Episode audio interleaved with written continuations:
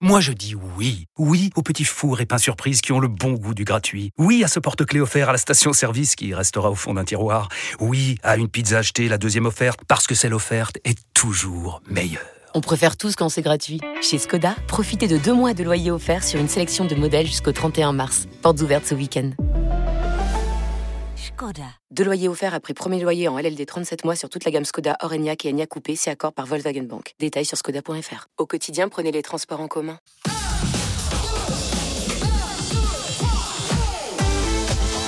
RMC, 9h midi, les grandes gueules.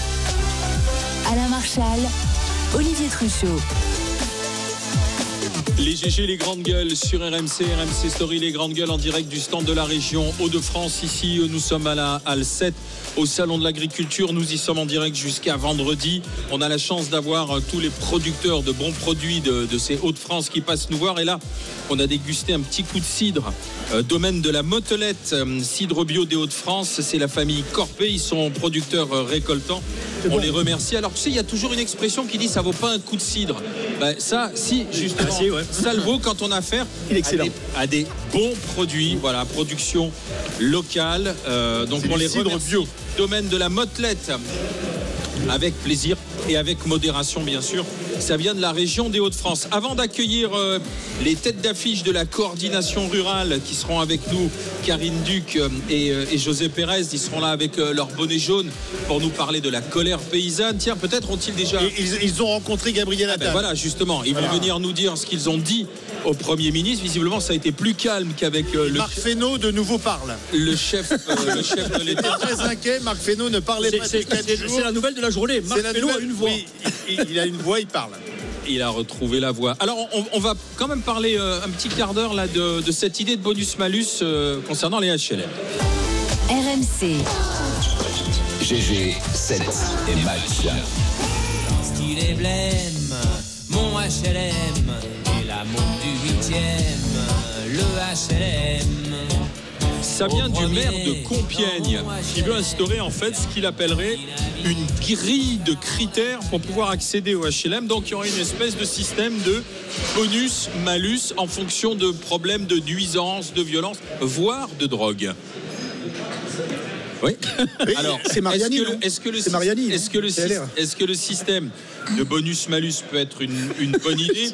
Oui pour Bruno et Olivier, non pour Joël et Jérôme. Pourquoi ça peut être une bonne idée, euh, Bruno? C'est une excellente idée. D'ailleurs, ça a commencé puisqu'il y a certains, euh, euh, comment dire, certaines familles qui ont été dégagées de, de certains secteurs, de certains immeubles, entre autres. Et, euh, et je crois que oui, c'est une résolution que doivent prendre ensemble, de façon concernée, les élus, les maires, les bailleurs sociaux et le préfet.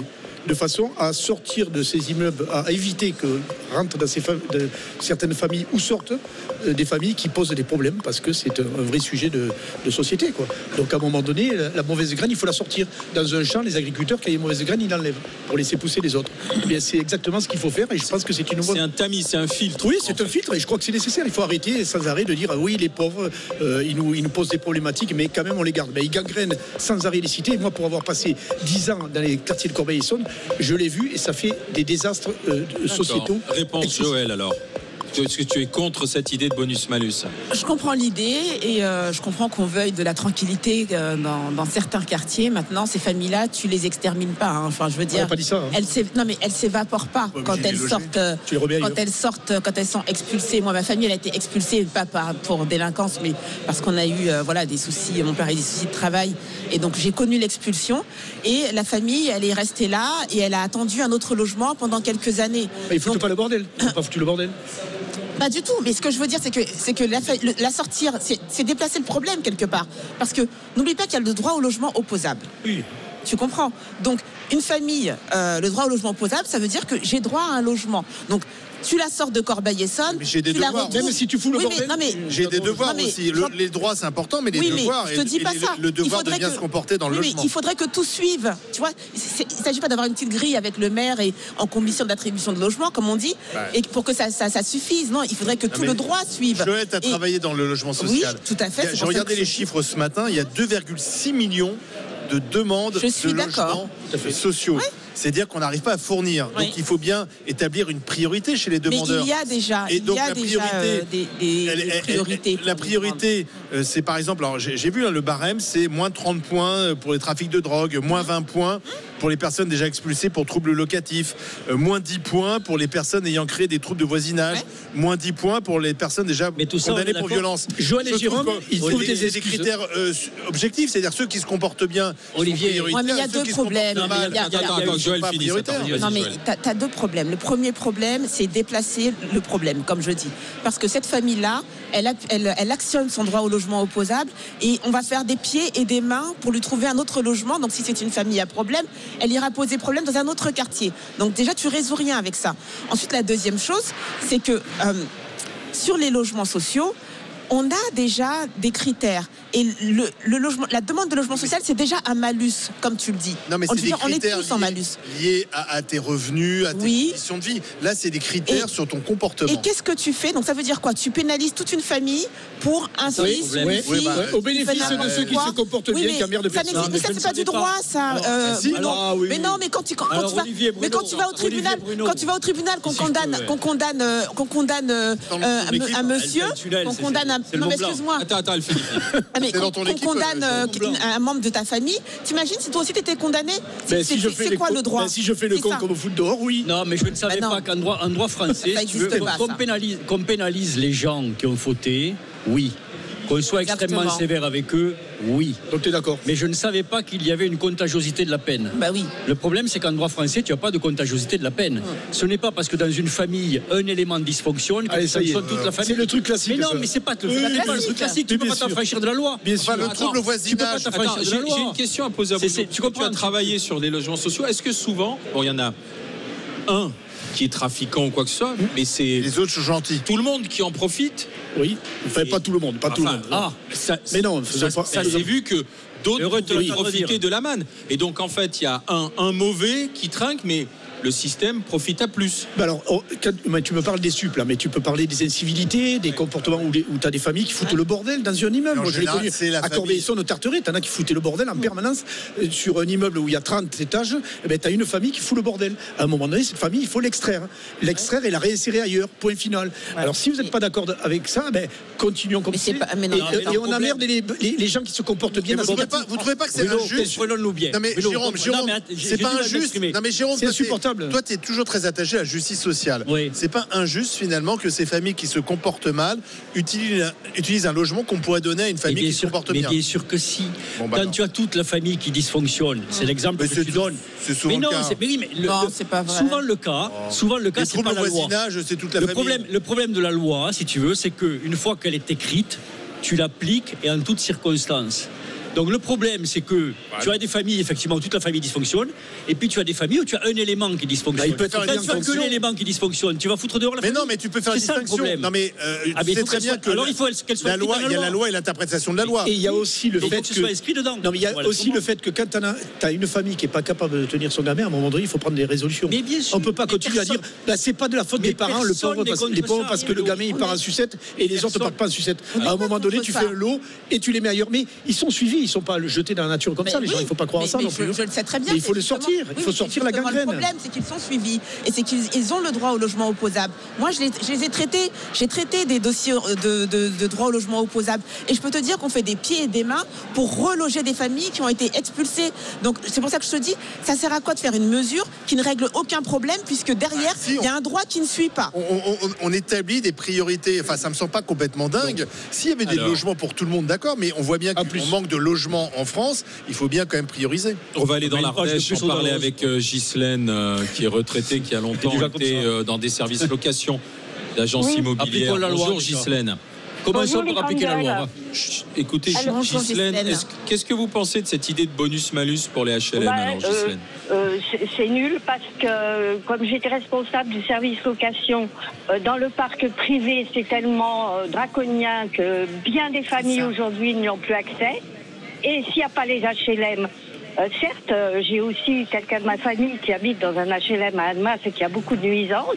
Mais le problème, c'est que si on expulse ces familles, il y aura encore plus de délinquance. Ils iront où? À la rue? Ouais. Donc pour vous, c'est discriminatoire Ah oui, c'est trop discriminatoire. Ça engendrera pour moi encore plus de délinquance. Il y aura des squats, il y aura des vols. Et j'ai vu l'émission 7 à 8 dimanche. J'avais beau Ouais. savoir qu'il y avait des gens à la rue. J'ai été sidérée. Ouais. On Donc peut pour pas. vous, Il n'y a on, pas on assez de pas. logements HLM. Voilà, Le- on le doit privé- sanctionner le fautif, on doit sanctionner le fautif Oui. et pas pénaliser tout Non. un groupe familial. C'est ce que vous dites. Évident. Si, Alors, la responsabilité familiale est importante. alors attendez, Ghislaine, parce qu'on a Eddy qui est avec nous aussi. Euh, Eddy qui veut en parler, qui est routier. Bonjour Eddy. Bonjour, alors moi c'est carrément le contraire. hein. Moi je, suis Ah pour, bah oui, j'imagine. je suis pour toute répression justement. C'est c'est une très très bonne idée. Je pense que les parents ils vont être un petit peu plus mouillés dans, l'éducation de leurs gamins. C'est un peu trop facile de les laisser ouais, ouais, mon gamin. Non non. Euh, non, non, il faut, il faut justement trouver des idées et je trouve que cette idée-là, elle est, elle, est, elle est parfaite, elle est très très bien. Et même euh, euh, les, les- les- parents, de toute façon, pour moi, ils sont fautifs du, du début à la fin. hein. Genre, je sais pas, moi, 14 ans, 15 ans, si t'as peur de ton gamin, ben non, ça va pas. Non, non, c'est le contraire. C'est- les gamins qui doivent avoir peur des, des- des parents. Maintenant, si les parents ils se lavent les mains, c'est un peu trop facile. Là, c'est très bien. Il y, a, il y a assez de monde qui cherche des appartements. C'est pas comme si personne cherchait des appartements. Et c'est normal de moi, personnellement, je suis- j'ai voilà, jamais ce, vécu ce en sera un HLM, mais moyen. j'aimerais pas. Ce, Oui. Ce sera un moyen de davantage impliquer la- la- le reste de la famille, quoi. C'est ça, les fait. responsabiliser. Bah oui, tout à fait. C'est une très, Oui, très la société pâtit trop du laxisme. mais ça, la société pâtit trop de ce laxisme. Non, mais Encore on est une tous fois, d'accord. on Moi, je- excuse tout sans arrêt. Oui, dans ce Bruno, pays. mais Il y en a marre, Vous franchement. vous planquez derrière Mais, moi, mais non, mais, mais, mais on n'est pas concernés, nous. Jérôme, toi et moi, on n'est pas concernés. Mais non, mais on vit comme Bruno, des privilégiés. Bruno, il y a le plein de gens dans ces quartiers, moi Bruno. j'en vois, je peux t'assurer, ils en ont ras le baba. Et ils sont prisonniers de ça. Ils sont mais prisonniers. Bruno, dans ta phrase. Tu le sais que tu es d'accord avec moi. Dans ta phrase, tu Jérôme, dis. t'as- tu tu, sais que parles tu de laxisme. Tu sais que dès l'instant, dès l'instant où il y a du laxisme, c'est qu'on n'applique pas la loi. Non, mais Commençons par appliquer la loi. On parle si tu connais, là, si tu, on si connais les gens qui ont, qui ont des, qui ont des pratiques comme ça déviantes, etc., tu les chopes. Oui, mais là, on si parle tu les des as actes- si- s'ils font n'importe quoi, c'est que tu les chopes pas. Donc tu vas rajouter une page au Dalloz et une page et une page et une page. Tu finis, tu as un code, t'as- t'as un code comme ça, un code pénal qui est comme Bon, ça. on et qui est pas alors- Mais, mais en plus, en- C'est fini. Alors, Ah. c'est fini. Euh, on va, je remercie Ghislaine et, et Eddy qui n'étaient pas d'accord. On va regarder pour ou contre le bonus malus. Bon, on va perdre. Pour entrer dans les HLM. Des défaitistes. Regardez, Oh, mais on va perdre. regardez vite fait. Alors, pour ou contre, pour ou contre, résultat final. Bon, voilà. C'est un pour à voilà. 71%. Le match a été plié en 14 Ouais. minutes. Ouais. Général, Dans, dans un instant, on terminera l'émission Les 20 ans de avec guerre. la coordination rurale, avec José Pérez, avec Karine Duc. Mais pendant trois minutes, là, on a un, un Tiens, petit, un un petit visiteur. visiteur là, au GG. C'est Jean Lassalle. Bonjour, Jean. Merci d'être là, Jean Asseyez-vous, Lassalle. Jean. Asseyez-vous. Comment ça va? Ben, ça va très très bien et je suis très heureux de vous voir. Ben, ça fait Ça longtemps. me rappelle tellement de grands moments, Oui. Quand on faisait euh, le. de vrais moments de culture. Ah, toujours avec Jean Lassalle. Alors là, c'est euh, vous êtes à la maison, Jean, là, ici, quand vous venez au Salon de l'Agriculture. Bon, je vous- d'abord, je vaux beaucoup moins de bordel que l'autre samedi quand il est venu. et je passe plus de manière plus. Voilà. Et je suis content de vous voir parce qu'on a quand même des souvenirs Oui.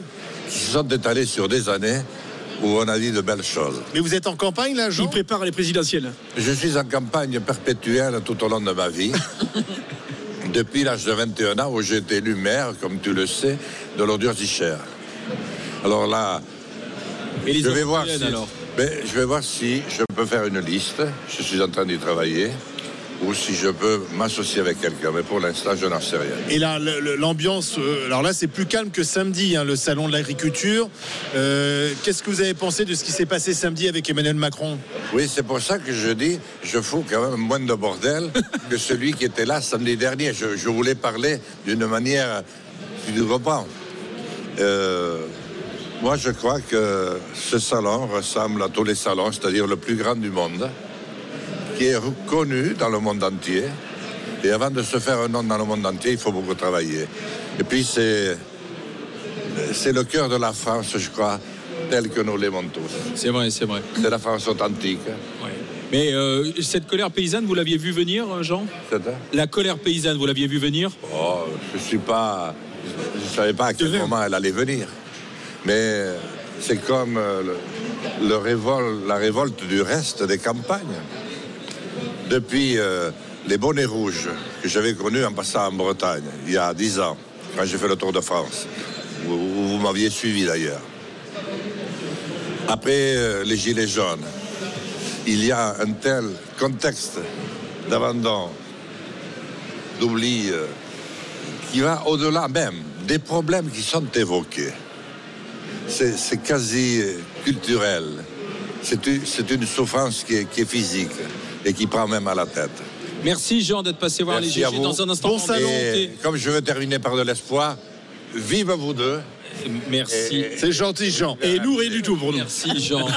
Dans un instant, Karine Duc et José Pérez, ils sont là avec leur, leur bonnet jaune de la coordination rurale. Ils seront les invités des grandes gueules. RMC, 9h midi, les grandes gueules. Alain Marchal, Olivier Truchot.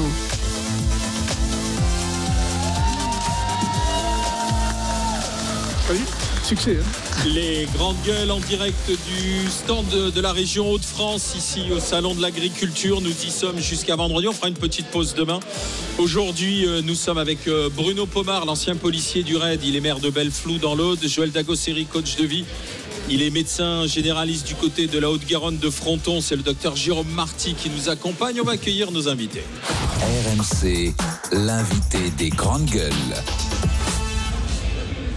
Ils sont tous les deux les visages de la coordination rurale euh, Lot-et-Garonne. C'est Karine Duc et José Pérez qui sont avec nous.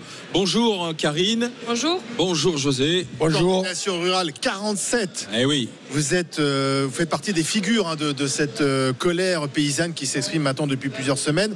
Vous venez de, de- de croiser Gabriel Attal dans, dans- dans le salon. hein. le Premier ministre visite en ce moment le, le salon de l'agriculture. Comment ça s'est passé l'échange? Alors, mais l'échange s'est passé, euh, c'est c'est très bien passé. On a demandé au à son service de sécurité de pouvoir le rencontrer. On avait, on savait qu'il avait euh, des rencontres avec les banques cet après-midi. On a vu Bruno Le Maire la veille, hier soir, enfin, hier en fin d'après-midi. On avait des messages euh, précis euh, pour ne pas perdre de temps, euh, notamment sur le sujet de la trésorerie, mais on a évoqué plein d'autres sujets. Et donc, il nous paraissait nécessaire de livrer le message immédiatement, du moins avant qu'il fasse ce rendez-vous banque, de façon à ce qu'on aille vite. Et ça s'est mieux passé qu'avec Emmanuel Macron Ah, mais clairement, euh, avec Gabriel Attal, depuis le départ, euh, on est dans la discussion. Euh, je pense qu'il essaie de construire quelque chose. Nous, avons, nous lui avons mis la pression pour que l'entièreté de ces mesures soit mise en, application avant les élections européennes. J'ai l'impression que, et on lui a demandé aussi qu'il fasse en sorte qu'il soit focus sur les problèmes des agriculteurs et, plus, et pas tellement sur les élections européennes. Donc euh, voilà, la pression, on continue de la mettre et on la mettra jusqu'au bout. Ça veut dire quoi mettre la pression jusqu'au bout, euh, José?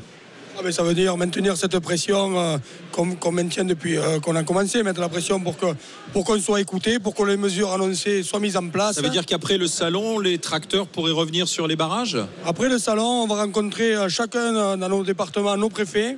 Euh, nous, c'est le cas déjà vendredi, euh, pour, pour voir comment on met en place toutes ces revendications. Euh, pour le plan de trésorerie, pour euh, se mettre d'accord avec les banques, avec tout le monde, le plus vite possible, parce qu'on n'a pas le temps d'attendre. Et euh, voilà, la pression, mettre la pression, c'est ça, c'est maintenir cette pression, leur dire on sera là, on est là, on est là derrière vous tout le temps en permanence. Et jusqu'à que les choses se passent. Mais euh, euh, Karine, vous dites que ça s'est mieux passé avec euh, Gabriel Attal qu'avec Emmanuel Macron, mais le, chef de l'État a la- laissé entendre que la coordination rurale, finalement, vous étiez les, porte-voix du Rassemblement national et que vous aviez organisé politiquement les, perturbations samedi. C'est vrai ça? Alors c'est totalement faux. hein. Euh, alors déjà avec Emmanuel Macron, ça s'est bien passé à midi. hein. Quand on l'a vu, quand on a fait le débat, euh, on était à un mètre de lui. euh, je pense que tout s'est bien passé. Les échanges ont été corrects, intenses, mais corrects parce qu'il y avait des choses à préciser. Mais c'est venu de nous et c'est venu de, l'ensemble des syndicats qui étaient autour de lui. Ensuite, en fin de journée, il a eu des qualifications. euh, tout à, enfin, tout à fait méprisante à notre égard. C'est quelque chose que je ne comprends absolument pas. C'est peut-être une stratégie pour euh, éviter euh, de parler des vrais sujets. Euh, il avait l'intention de toute façon de parler des élections européennes à la clôture à la fin de sa présence au salon. Et il sait que son principal candidat semble être le candidat du Rassemblement national. Mais moi, je n'en ai strictement que faire. Euh, en tant qu'engagé syndical, euh, en tant que professionnel de l'agriculture engagé dans un syndicat, euh, c'est bien marqué dans nos statuts qu'il est absolument interdit de s'engager politiquement. Nous, on a, moi je sors de ma petite ferme de Lot-et-Garonne. Je ne suis pas dans la stratégie politique, loin de là. Je suis là pour apporter euh, des solutions aux miens parce que je n'ai pas envie de rentrer et que l'ensemble des, des, mecs qui sont avec moi rentrent sur leur ferme et pensent et, et des idées noires. Hein. Je veux qu'ils aient des solutions. On fait ça pour ça. Jérôme Marty non, mais si tu veux, on est, au, on est, au, cœur du combat syndical. D'abord, le combat syndical, il ne connaît pas de pause, jamais. Donc, ce qu'elle a, qu a, employé comme terme en disant on va lui mettre la pression, c'est typiquement ça. Mettre la pression, ça ne veut pas dire agresser. Quoi. Mettre la pression, c'est pas agression. C'est aller jusqu'au bout pour obtenir ce qu'on a demandé et se battre pied à pied pour l'obtenir. Après, il y a des qualificatifs qui sont des qualificatifs politiques tenus par le président de la République. On est dans une bipolarité. Pour, on va pour jeter l'opprobre Non, mais on est dans une bipolarité. Aujourd'hui, les LR, le PS, etc., ça n'existe plus. Donc tu as une bipolarité qui est celle de Renaissance d'un côté et euh, le Front National de l'autre, ou le Rassemblement National de l'autre. Il a, les, il a, une échéance électorale qui est une échéance électorale majeure dont il sait qu'il risque de sortir perdant.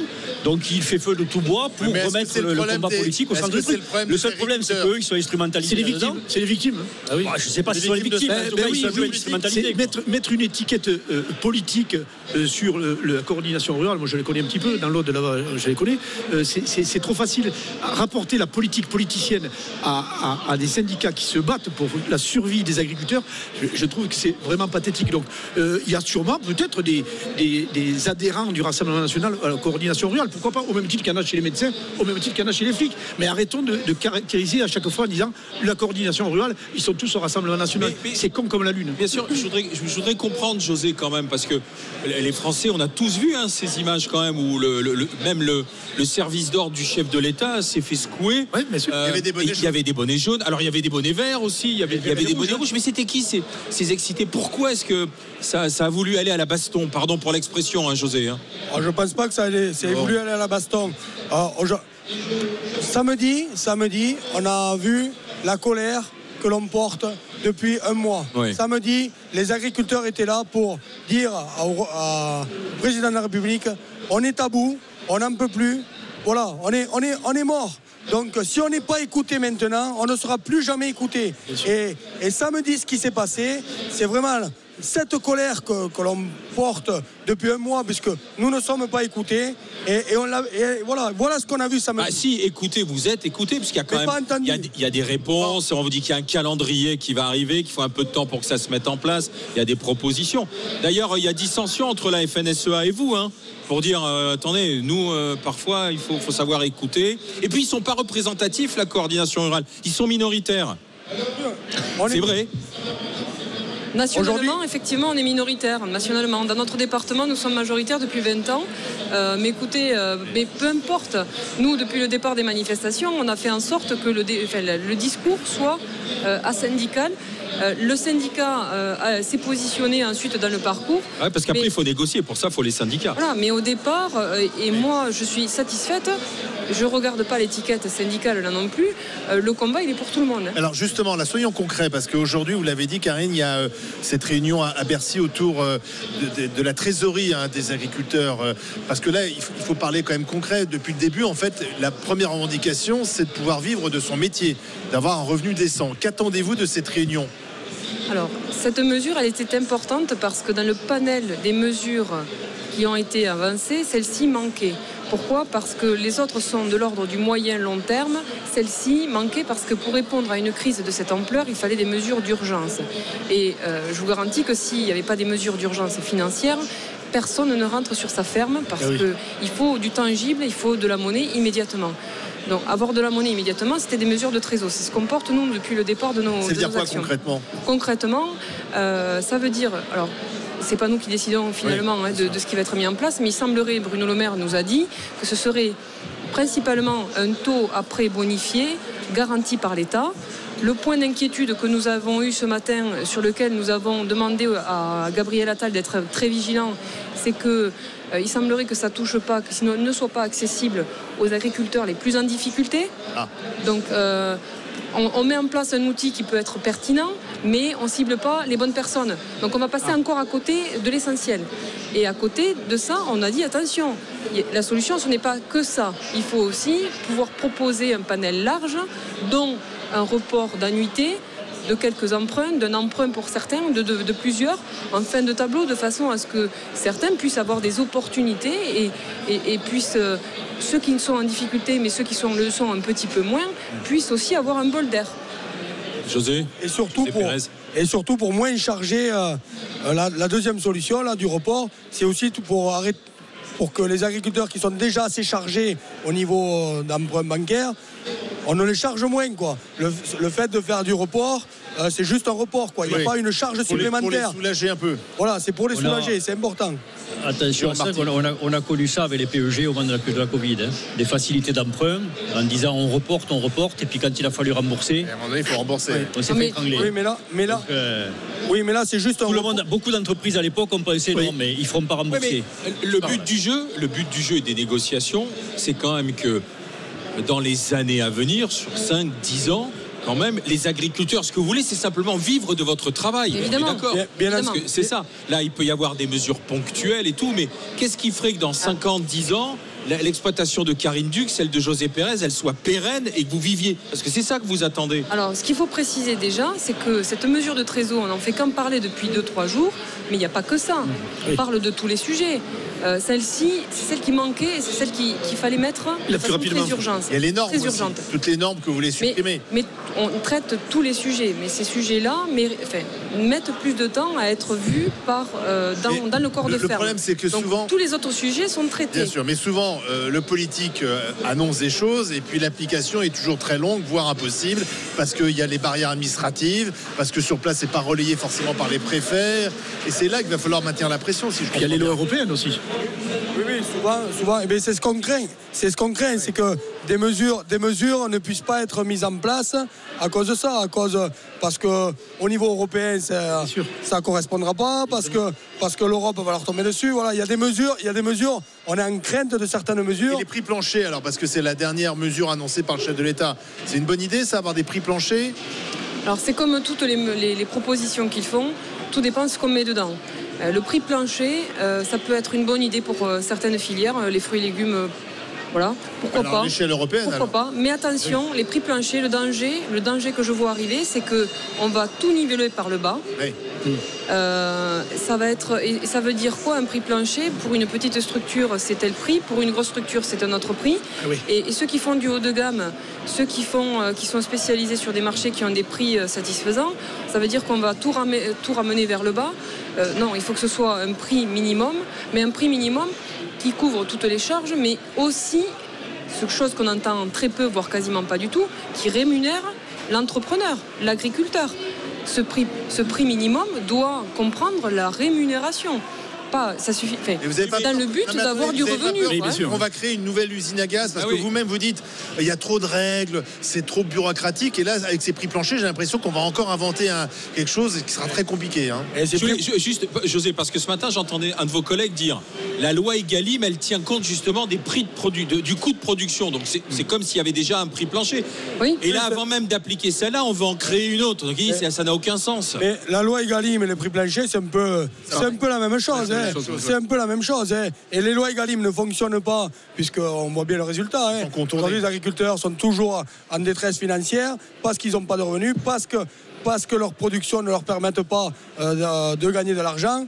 Et voilà, aujourd'hui, voilà, on a juste tourné le mot. On a, on a plutôt que parler de, de, d'Egalim, on, a. prix européen.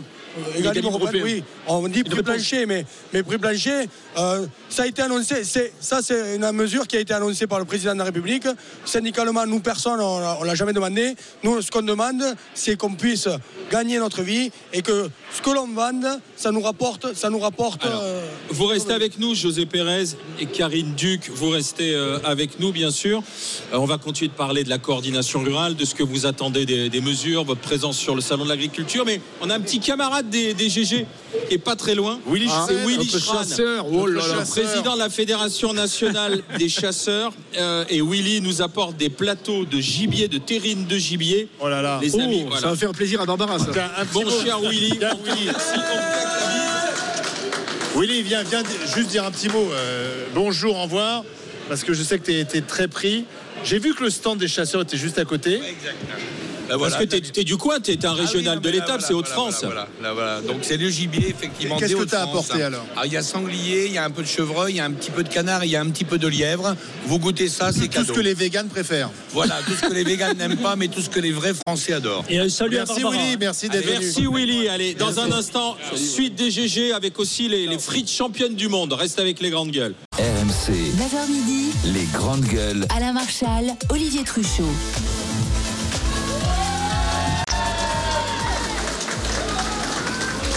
Les GG, les grandes gueules en direct euh, du stand de la région Hauts-de-France, ici au Salon de l'Agriculture. Nous sommes euh, au hall 7. Merci de passer voir euh, les grandes gueules, ça nous fait plaisir. On va reprendre notre discussion dans un instant avec José Pérez et Karine Duc de la coordination rurale, mais on va accueillir. J'ai remarqué d'ailleurs que José et Karine en profitent pour goûter les bons produits des Hauts-de-France. Le, le- le Lot-et-Garonne rencontre les Hauts-de-France. Excellent, c'est excellent. Oui, parce qu'on avait les terrines de gibier préparées par notre camarade euh, Willy Schran qui est passé nous voir la Fédération des, des chasseurs. Mais on va accueillir Mathieu Leroy, producteur de pommes de terre, et euh, Aurel Mestré, champion du monde de la frite fraîche. Alors, euh, Dans Un bonjour. champion du monde quand même dans les Bien grandes sûr. Bravo. Bonjour Aurel. Bonjour. Le- C'est le champion du monde. Et lui, c'est le producteur de et lui, pommes de c'est- terre. Et le producteur, c'est Mathieu. Bonjour, Mathieu. Comment devient-on champion du monde de la frite fraîche alors? C'est quoi le secret? Alors le secret d'une bonne frite, euh, pour commencer, c'est une bonne pomme de terre. Euh, donc Mathieu qui produit mes pommes de terre, une pomme de terre de saison, une pomme de terre locale qui vient des Hauts-de-France, en l'occurrence de Comines. Et ensuite, euh, donc moi ma recette qui est un peu euh, spéciale, c'est que je fais euh, une première cuisson à l'huile à l'huile végétale, et ensuite je fais une deuxième cuisson donc à la graisse de bœuf pour un côté euh, croustillant de la graisse de bœuf, mais quand même côté de l'huile, côté léger de l'huile. Trop bon, c'est trop bon. C'est une tuerie. Et qu'est-ce que c'est une bonne pomme de terre alors? C'est ça C'est ça. Alors sérieusement, une bonne pomme de terre, euh, c'est une pomme de terre qui a été cultivée euh, dans le nord, enfin dans les Hauts-de-France, on est la première région. Et ensuite, euh, variété Binch ou Artemis, c'est les deux variétés avec lesquelles on travaille. Donc l'Artemis plus en début de saison et la Binch en milieu voire et jusqu'à euh, on va dire début juin. Et comment va le secteur de la pomme de terre alors De la patate? Vous avez la patate dans le secteur de la On a la pomme de terre patate. On a la patate. On a quelques soucis, euh, comme dans toutes les cultures, comme dans tous les diversifications de l'agriculture en France. Mais euh, globalement, on ne peut pas se plaindre comparé à d'autres secteurs de l'agriculture. Et quand on devient champion du monde, donc il y a un concours, j'imagine. euh, quels étaient vos adversaires? Ils, viennent, ils venaient d'où? Alors c'était quand même un, c'était quand même international. Donc il y avait euh, un japonais, il y avait un québécois, il y avait Il y a des frites japonaises. des belges, il y avait Ah ouais. plusieurs français. euh, On a il y a battu quand les même pas mal Belges, de nations. euh, ouais, on a battu les Belges. Heureusement, hein, la frite est française, hein, je le rappelle.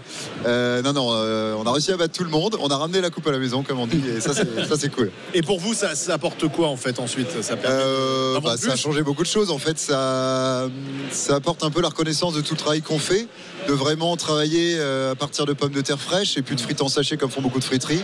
Euh, c'est ça, c'est la reconnaissance pour, euh, pour l'équipe, pour la friterie, pour moi-même aussi évidemment. Euh, ça nous a ramené beaucoup de monde et euh, je suis hyper content d'être ici pour partager tout ça avec tout le monde. Et la friterie Mestré, où vous faites les frites de, de- de génération en génération? Ça fait longtemps que ça dure ou pas? Alors pas du tout. En fait, moi j'avais pas d'expérience dans la restauration avant de me lancer là-dedans. En fait, je suis à la base ingénieur. Euh, j'ai été chef de projet pendant un certain temps et je cherchais en fait à, à redonner du sens à ce que je faisais. Et je me suis dit j'aime manger, j'aime cuisiner. On se lance dans les frites. Et voilà. Donc euh, un an et demi après, je suis ici avec vous et Non, c'est et génial. après, il est champion du monde, le gars. C'est- Vous voulez un peu d'histoire la frite reconversion. Non, Non non. Parmentier Non, je vous fais un peu d'histoire sur la alors, vas-y, vas-y. C'est la pomme de terre et c'est la Parmentier, purée. il y a un mec qui a amené une graine, non, c'est ça hein Oui, c'est ça. Oui, bah, Ouais, c'est ça Euh, oui, ça va pas très loin, Bruno. C'était la version light. hein. C'était vraiment très très light. Quoi. Le cours d'histoire, il fait une, une phrase. Mais je croyais qu'il y avait eu euh, un surplus de pommes de terre et qu'il y avait du mal à écouler les stocks, euh, justement. Alors, c'est. c'est- Ça, c'était il y a quelques années. D'accord. Aujourd'hui, on a totalement retourné la situation. On a un gros problème de production de plants. Au niveau des producteurs de plants, il y a un énorme problème parce qu'il y aura des produits qui vont disparaître à partir de l'année prochaine.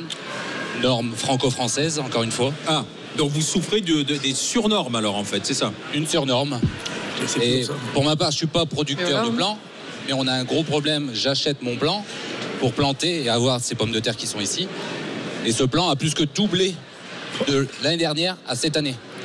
Comme- ah À cause des normes. C'est ce qui a renchéri le prix, notamment. En fait, les producteurs de plants, l'un derrière l'autre, ils arrêtent. parce qu'ils ont trop de papiers à remplir, trop de contraintes, des produits qui s'en enlèvent. Le président de la République, il a pas dit qu'on était, il a, il a, quand on lui a dit qu'on était en déproduction en France, il a dit que c'était faux. Visiblement, c'est pas si faux que ça, n'est-ce pas? C'est réel. Voilà, on est d'accord. Donc, euh, soit c'est il n'a pas les bonnes, Plus les il n'a règles pas les bonnes informations, le chef de l'État. euh, euh, Plus- soit il n'écoute pas les bonnes personnes. Ouais, plus les règles administratives. Et, et on a gagné le Merci. boulot. Merci, Merci, euh, à nos invités, merci euh, d'avoir été aussi. avec nous. Et si vous passez au stand des Hauts-de-France, la Merci maison à vous. Merci à vous. champion du monde de la frite fraîche et les producteurs avec Bravo. Mathieu Leroy. Donc euh, Karine Duc et, et- et- et José. on- Là, on est en plein dans ce que vous vivez aussi là avec euh, les, les producteurs de pommes Là, de c'est hyper concret. C'est hyper concret. C'est euh, oui, euh, on veut produire. euh, Il y, a- il y avait une- un moment donné, oui, effectivement, la pomme de terre était en difficulté. Euh, cette fois-ci, euh, il y a un marché qui est là, mais il n'y a pas de plan. Donc il n'y a pas de plan pourquoi Mais parce que euh, les normes l'empêchent de les produire correctement. Il y a certainement aussi cette, cette concurrence déloyale qui, qui met des pommes de terre sur le marché qui ne sont pas faites dans les mêmes normes que nous. Ben voilà, euh, écoutez, c'est hyper révélateur de ce qu'on subit euh, sur toute Et les vous, vous êtes viticultrice, euh, Oui. Karine. Oui. Ce que vous attendez justement, c'est quoi vous pour pouvoir vivre correctement de, de votre métier de viticultrice? Alors, moi, je suis productrice de raisin de table. C'est encore autre chose que le raisin de cuve, avec les appellations, avec euh, voilà. Il est quand même navrant sur la, pour la partie raisin de cuve, pour le vin. Il est quand même assez navrant de, de, constater que l'un des fleurons quand même de l'agriculture française, qui est la viticulture, on soit en train de penser et de financer des plans d'arrachage parce qu'il semblerait que ce soit la seule solution pour les viticulteurs pour pouvoir produire. À côté de ça, on voit que dans d'autres pays, dans d'autres continents, euh, les surfaces de vignes euh, ne cessent de croître. Et euh, moi, j'ai des difficultés à comprendre le sens de, de- de tout ça. Quoi. C'est pas les Français qui consomment moins de vin C'est pas à cause de ça aussi Non? Il y a cette pression, effectivement, là aussi, hein, normative, où on a un peu incriminé, on a mis euh, euh, l'image du, du- du vilain petit canard sur le vin, hein, alors qu'il y a tel- tellement d'alcool qui sont consommés par ailleurs. Euh, je pense que consommer du vin, c'est quand même quelque chose de tout à fait noble, c'est plutôt même très sain par rapport à des boissons hyper sucrées qui peuvent, qui peuvent circuler. Mais bon, après, écoutez, sur, le, sur le marché du vin, il y a il, il va manquer, enfin, à mon, avis, euh, cette situation du plan d'arrachage, c'est une nécessité parce que, parce que là, aujourd'hui, il faut pouvoir euh, répondre à la situation catastrophique des viticulteurs et euh, il faut pouvoir les aider à surmonter euh, le cap, à, faire face à la situation. Mais pour moi, euh, je, je ne peux, je ne peux que me euh, trouver navrant, extrêmement navrant que, que les surfaces ne cessent de croître par ailleurs et que nous, en Ah France, oui. on nous empêche de produire. Mais euh, vous avez entendu Emmanuel Macron, il a dit on va, on va tout faire pour euh, que l'agriculture française s'en sorte et, et- et reste euh, d'ailleurs la, la première en Europe. Mais en même temps, il ne faut pas oublier la transition écologique euh, et euh, l'impératif aussi de, de faire évoluer cette agriculture. Vous êtes d'accord avec ça? Aujourd'hui, aujourd'hui, on a tous des certificats, on sait tous euh, travailler et on est vachement réglementé. Euh, on fait très attention parce que tout coûte très cher. Euh, quand, on lance, quand on, va euh, traiter nos vergers ou autres, on le fait de façon très raisonnée et très raisonnable. Tous les agriculteurs font très attention à l'environnement. Voilà, nous sommes les premiers écologistes du monde, hein, les agriculteurs. Il ne faut pas l'oublier. On fait très attention à la nature. Euh, voilà, on, on plante des arbres parce qu'on plante des arbres. Ok, ils s'arrachent des fois des, mais à, con- à contrario, on plante des milliers d'hectares d'arbres et, et on fait attention à tout. Quoi, hein. Mais on ne connaît pas de métier qui détruisent leur outil de travail. Leur outil de travail, c'est la nature. Donc pourquoi veux-tu que les paysans détruisent la nature? Je veux dire, c'est antinomique. quoi. Donc les gens qui tiennent Ah, ces pour des raisonnements- raisons de Les gens qui tiennent ces raisonnements, les, les écolos euh, bobos du, du 16e, qui, qui à longueur de temps nous disent oulala. Ils ont jamais les- vu un champ, quoi. et- non, mais c'est pas qu'ils ont jamais vu, mais c'est que c'est- totalement antinomique. Je suis désolé. Un, paysan n'a aucun intérêt à détruire ses terres. quoi. Son Mais- outil. Aucun intérêt. Je veux dire, il, il travaille pour les générations qui suivent aussi, donc il a tout intérêt, au contraire, à magnifier à la fois le paysage, la qualité, etc. Donc c'est leur boulot, quoi. Tout à fait. Notre outil de travail, on le préserve, on le transmet. Euh, on y vit, donc on a plutôt intérêt à se préserver et préserver l'outil qu'on- qu'on- qui nous fait vivre, qui est censé nous faire vivre, parce que pour l'instant, c'est pas le cas. Mais je comprends pas, José. Les écologistes sont vos amis ou vos ennemis alors euh, Qu'on comprenne bien. ou- Nous, on est les amis de tout le monde. On est les amis. Par contre, il faut pas, il faut pas qu'on vienne nous emmerder chez nous. quoi. voilà, à un moment donné, eh, ça c'est comme ça. Euh, nous, Mais euh, qui pourrait venir vous emmerder chez vous alors Ex- Non, non, mais exemple qu'on comprenne bien, parce que vous dites vous-même, on est écologiste, quoi. Donc, euh, ça- Aujourd'hui, aujourd'hui, il y a plein d'associations là qui sont, euh, qui sont anti-agriculture, on va dire, qui veulent une agriculture sans, sans rien, quoi, qui veulent une agriculture où on ne peut plus travailler, où, où- voilà. C'est très compliqué. Aujourd'hui, les agriculteurs, eh, pour produire, on a besoin de certains produits. et, et- et- certains produits, c'est-à-dire certains produits phytosanitaires, comme- phytosanitaires, oui. des pesticides, comme on Oui, dit. euh, oui, mais enfin, ouais. voilà, Je préfère phytosanitaire que pesticides. C'est comme ça qu'on disait, quoi. Ouais. Bien entendu. Et on a besoin de ces produits-là pour pouvoir produire, mais pas, pas produire à outrance, juste pour pouvoir produire. Aujourd'hui, euh, comme disait ma coprésidente, la France est en déproduction, il faut le savoir. On arrête des productions puis parce qu'on n'y arrive plus, parce qu'on n'a plus de produits. Parce que, et ça, il faut arrêter. Ça, il faut arrêter. Vous avez besoin des retenues d'eau aussi? Ah, les retenues d'eau, c'est euh, c'est indispensable. vital, et c'est notamment obligatoire. chez vous, ouais. Et surtout, surtout quand vous voyez les, les milliers de mètres cubes qui sont en train de tomber euh, et euh, qui tombent et qui, qui partent dans les cours d'eau et qui ne sont pas retenus. Et faire des lacs collinaires, aujourd'hui, c'est indispensable. C'est c'est- c'est une Il y a quand même, obligation. ce, ce qui, ce qui est en train de tomber, c'est avec le mauvais temps. S'il y avait les retenues d'eau, ça vous fait, euh, ça vous Des fait des réserves pour, euh, pour Après, cet il faut été. remplir aussi les nappes phréatiques. Non mais les nappes phréatiques, avec ce qu'il est tombé cette année, les nappes phréatiques sont remplies et re-remplies. On a encore pris euh, 150 mm chez nous à Lot-et-Garonne. Euh, euh, on, a pris, on a pris une année de précipitation en 5 mois là. Ouais, donc, euh, donc les nappes phréatiques sont re-remplies. Jo- Joël, Par Joël contre, voulait ouais. intervenir. Oui, non, on a beaucoup parlé de, de trésorerie et euh, je dois être une écolo-bobo du 16e, euh, comme a dit, Ah, ça y est. on comme l'a a trouvé. dit Jérôme. Moi, ce que j'aimerais comprendre, c'est sur les autres sujets, parce que tout à l'heure, vous avez dit, mais on s'occupe aussi des autres sujets. Et je voudrais savoir si dans les autres sujets, il y a cette partie aménagement du territoire, parce que je regardais un peu tout ce qui se dit sur la souffrance des agriculteurs. Oui, il y a vos revenus, certes, mais on parle aussi de dépeuplement des campagnes, d'isolement par rapport à la société.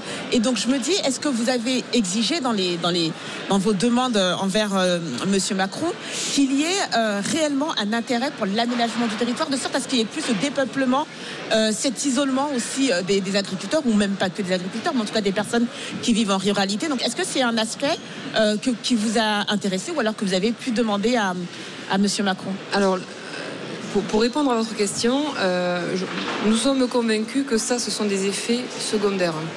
Euh, ce- si l'attractivité du métier est là, si le métier est rémunérateur, si le métier euh, fait vivre, et si on arrête d'accabler et de pointer du doigt l'agriculteur comme étant le plus dangereux des professionnels de la planète et surtout de France, on arrivera à faire en sorte qu'il soit attrayant et que les jeunes, les jeunes aient envie de s'installer. Alors effectivement, nous, dans notre propos, dans nos propositions, il y a des, choses sur la transmission, mais également sur euh, la possibilité pour les, agriculteurs les plus anciens de continuer à travailler s'ils le souhaitent, parce que c'est quelque chose qui a été... euh, on a, supprimé, il faut savoir, les aides PAC, notamment pour les agriculteurs de plus de 67 ans. Rien que dans notre département, ça fait 400 petits agriculteurs qui maintiennent, euh, qui, avaient quatre vaches, qui avaient, ça leur permettait de, payer une partie du foncier quand on sait ce que représentent euh, ben, finalement euh, les retraites euh, excessivement faibles qu'ils ont. Donc ça leur permettait de, maintenir et de faire en sorte que le foncier qu'ils ont ne devienne pas des friches. On a travaillé sur ce- ces sujets-là de transmission et, des âges dans l'agriculture. Mais moi, je suis convaincue que si vous mettez, si vous faites en sorte que le métier est rémunérateur, les jeunes vont avoir envie de s'installer. Vous avez entendu tout à l'heure parler du, du jeune qui était ingénieur, qui s'est mis Ouais. dans ce métier-là pour aller dans des métiers qui ont du sens. Moi-même, c'est la reconversion que j'ai fait. Donc je me re- Vous reconnais. faisiez quoi avant, euh, Karine? Moi, avant, j'étais dans l'administratif. J'étais, euh, j'ai toujours travaillé autour de l'agriculture. Euh, j'ai eu des parents euh, agriculteurs. Euh, les fermes n'ont pas été maintenues, donc euh, j'avais euh, toujours cette ambition et cette envie de revenir et de recréer quelque chose chez moi. Mais euh, voilà, écoutez, les, les jeunes sont, installés, sont intéressés par ces métiers. Les Donc il faut jeunes les encourager. Il ne faut pas leur mettre des bâtons dans les roues. et il faut arrêter de dire que notre métier euh, est dégradant, notre métier euh, est négligent. Euh, je pense que pour performer dans l'agriculture aujourd'hui, il faut être excellent. Merci Karine Hugues, merci, Merci à vous José. Pérez de la coordination orale, merci de passer voir les grandes gueules. Euh, merci d'être venu nous voir, merci d'être passé voir les GG aussi. Demain, retour en studio pour les grandes gueules, mais jeudi et vendredi, nous reviendrons ici au Salon de l'Agriculture sur le stand de la région des Hauts-de-France. Dans un instant, Estelle Midi avec Estelle Denis. Bonne journée à tous, bonne visite.